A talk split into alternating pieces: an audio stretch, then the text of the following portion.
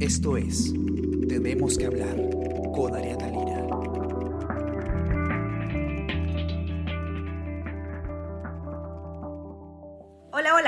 Espero que estén muy bien. Yo soy Ariana Lira y hoy tenemos que hablar de delincuencia. ¿Qué está pasando con la delincuencia durante la cuarentena? ¿Cómo están evolucionando los índices de criminalidad?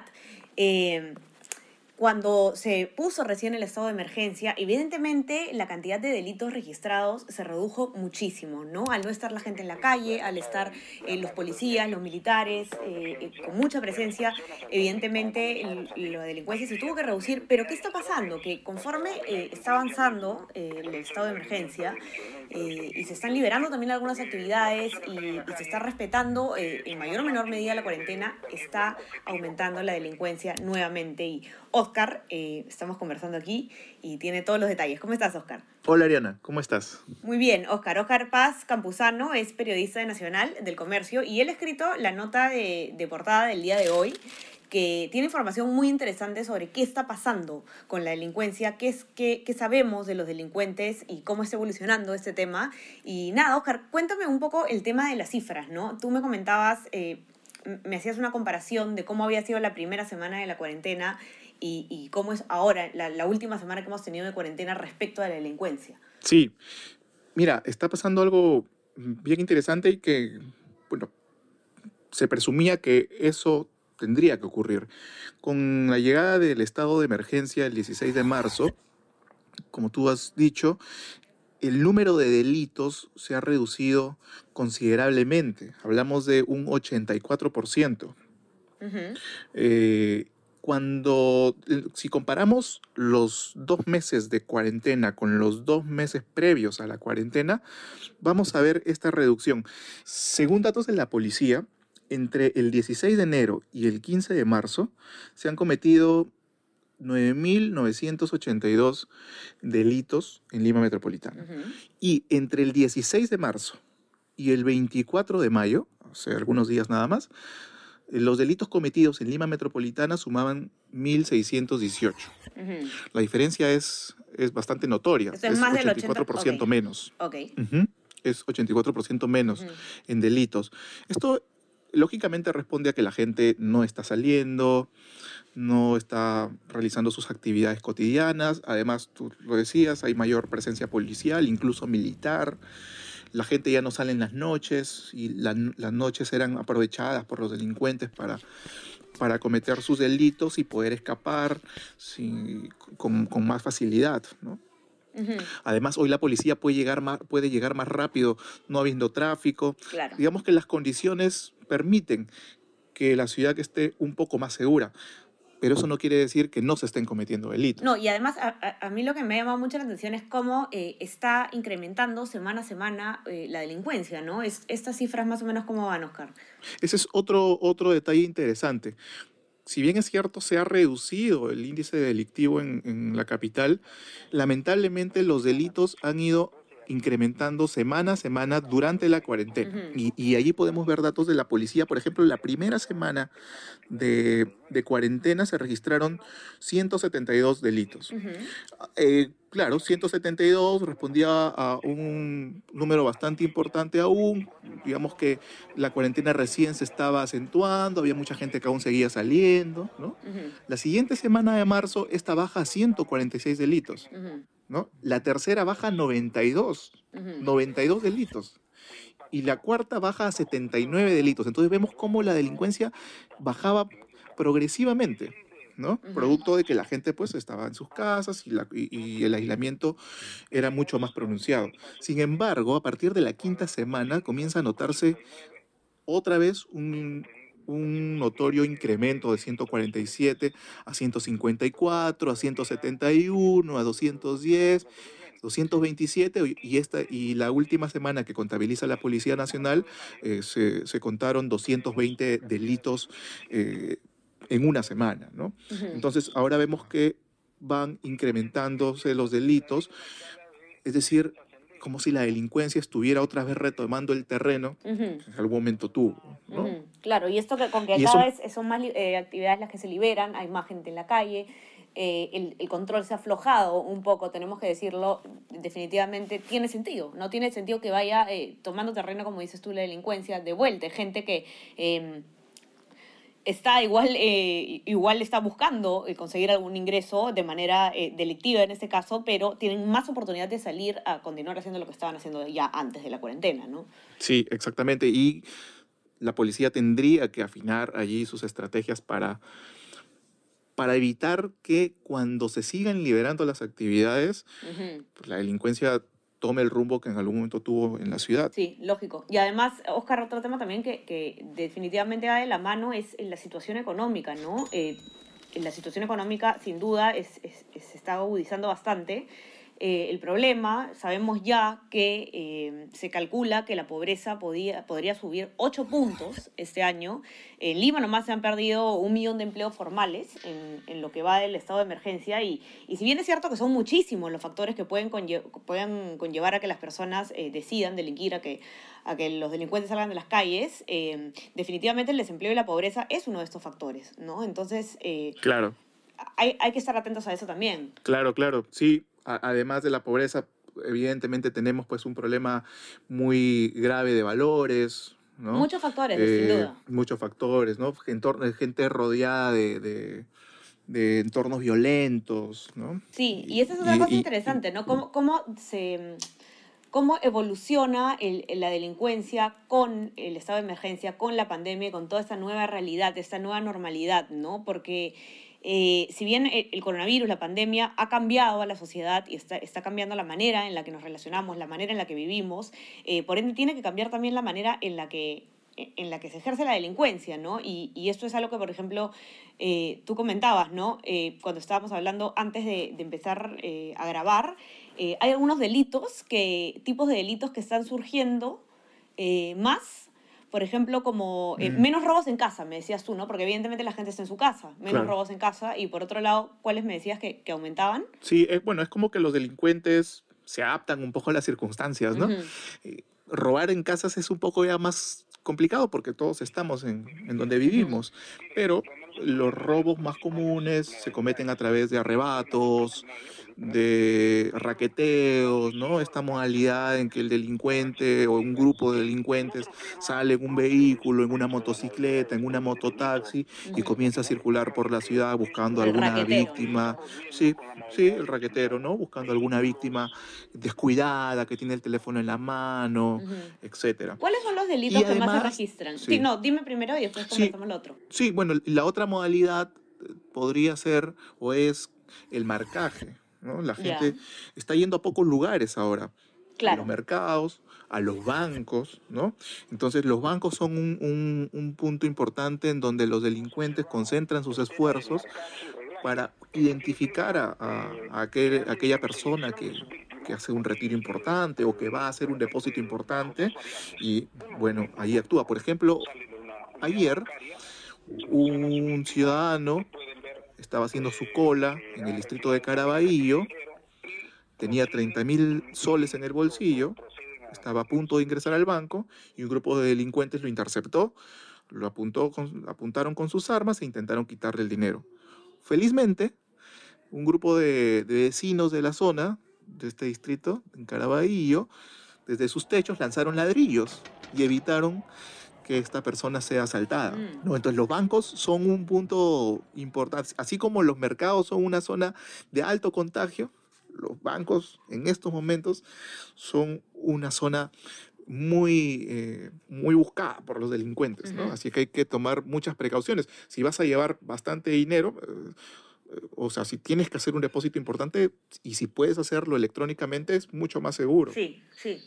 Y, y eso además, es, eso es otra cosa que yo había estado viendo, Oscar, eh, de, de cómo en otros países la criminalidad eh, se, está vol- se está moldando también a las, a las circunstancias y, ya que estamos todos virtualizándonos un montón y estamos pasando a realizar muchas actividades que, que antes lo hacíamos de manera presencial, ahora las hacemos de manera eh, digital a través de Internet, eh, que en muchos países eh, los crímenes, los, los delitos eh, virtuales, los delitos digitales, están, están a tope, ¿no? Y están creciendo mucho y, y, es preocupante que esto comience a pasar en nuestro país si es que pudiera comenzar en, en esta etapa de adaptación que incluye mm. también a los delincuentes, porque como, como se sabe, e, en, nuestro país lamentablemente em, la división de la, de la policía, la, la, división de investigación de delitos de alta tecnología, me parece que es, no, no cuenta con los softwares necesarios, no cuenta con los sistemas necesarios que, que son carísimos, que son difíciles eh, de, de, conseguir, de implementar, lo que sea. Entonces, eh, va, a ser, va a ser un, un,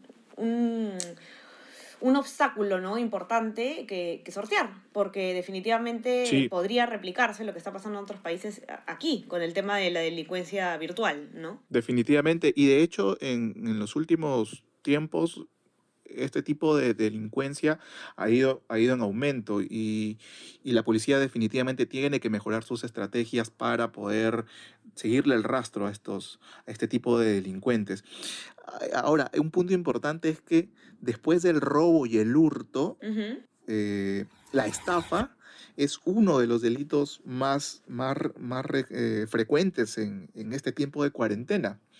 O sea, los delincuentes sí se han ido adaptando a las circunstancias, ¿no? Y, y, y, han generado sus, o han reforzado sus estrategias para robar a través de mensajes de texto con links extraños, pidiéndote tu cuenta, em, ¿no? Tu contraseña interceptando llamadas, ¿no? Y, y, interfiriendo en operaciones y transferencias eh, que terminan siendo fraudulentas y terminan, pues, eh, afectando económicamente a, a, muchas personas.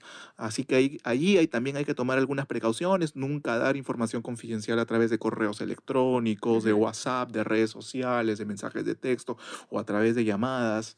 Eh, si, se te, si pierdes tu tarjeta, si pierdes tu teléfono, con todas tus contraseñas, bloquealo inmediatamente y repórtalo a la policía, etc. Hay que estar bastante eh, al tanto para poder, para poder evitar ser víctima de, de algún de algún malhechor cibernético. Sin duda, ¿no? Cosas que antes no estábamos tan atentos porque en realidad no eran tan frecuentes, se pueden hacer más frecuentes ahora.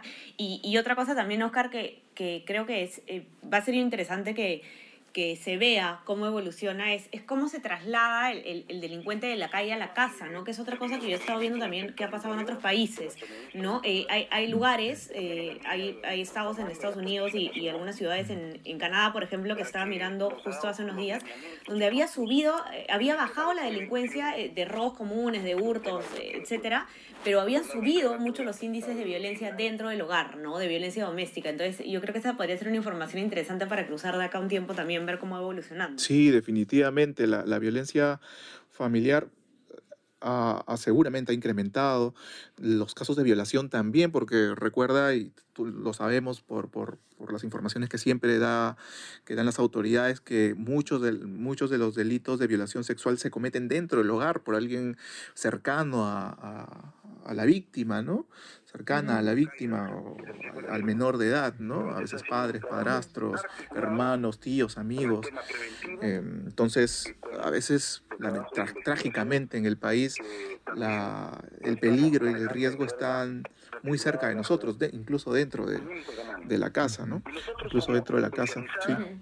Sí, sin duda. Eh, y bueno, Oscar, ¿cuáles eran los, los tipos? Tú me decías que la estafa ha crecido mucho, ¿no? Pero eh, ¿cuáles son los delitos más cometidos eh, durante la cuarentena? Sí, claro, como te comentaba, los principales delitos que se cometen en, en la ciudad en, antes y hoy durante la cuarentena siguen siendo el hurto grabado y el robo grabado. ¿No? Esos dos delitos concentran el 73% de, de todo el índice delictivo cometido en la ciudad. En tercer lugar tenemos a la estafa. Durante la cuarentena se han cometido, se han, por lo menos se han denunciado 201 casos de estafa. Y en cuarto lugar tenemos a la violación sexual. Eh, y ahí tenemos 103 casos. Luego ya tenemos otros delitos en menor, en menor proporción, pero igual importantes como lesiones por arma de fuego, homicidio, extorsión, secuestro es un poco los, los, los, delitos que más se han cometido en, en, en, este, en este periodo. ¿Y dónde se cometen? De, de emergencia. ¿Dónde, ¿Cuáles son los delitos más, más, ajá? Sí, eh, San Juan del Urigancho es el distrito eh, que más delitos ha registrado en este tiempo. Del 16 de marzo al 24 de mayo se han cometido allí 200 delitos, o por lo menos son los que ha registrado la policía, porque seguramente, como siempre ha ocurrido, mucha gente simplemente no denuncia. ¿no? Eh, las denuncias son 200 en San Juan del Lurigancho. Y luego viene Comas, Cercado de Lima, San Martín de Porres, Los Olivos, Independencia, Caraballo, Ate, Villa María del Triunfo y el Agustino. Todos estos distritos, distritos que te he mencionado concentran el 62% de todos los delitos cometidos en Lima. Wow. ¿Y tienes ahí la cifra de, de, los distritos con menos delitos? Sí, también. Bueno, por ejemplo, uno, eh, eh, el, el distrito en el que menos delitos se han cometido es Barranco, San Bartolo, Punta Hermosa y Pucusana, mm. con dos delitos registrados. Con dos delitos nomás registrados. Dos delitos registrados entre el 16 de marzo y el 24 claro. de mayo, o sea, también, durante la cuarentena. También me imagino sí. que, que, algo, algo fuerte en las cifras es la, qué tanto está... Eh, ¿Qué tanto está denunciando la gente, no? ¿Qué tanto alguien que, que, la denuncien en una situación de cuarentena decide volver a su casa o, mm. o, toma la decisión de ir a una comisaría también con todo el tema del traslado? Eh, está más difícil, ¿no? ¿Qué tanto se estará denunciando? Ese es otro punto interesante que se tendría que ver. Lo que, digamos, lo que en su momento se estudió era que, era que muy poca gente denunciaba. Uh -huh había más o menos un 80%, 81% de personas que no denunciaba. Uh -huh.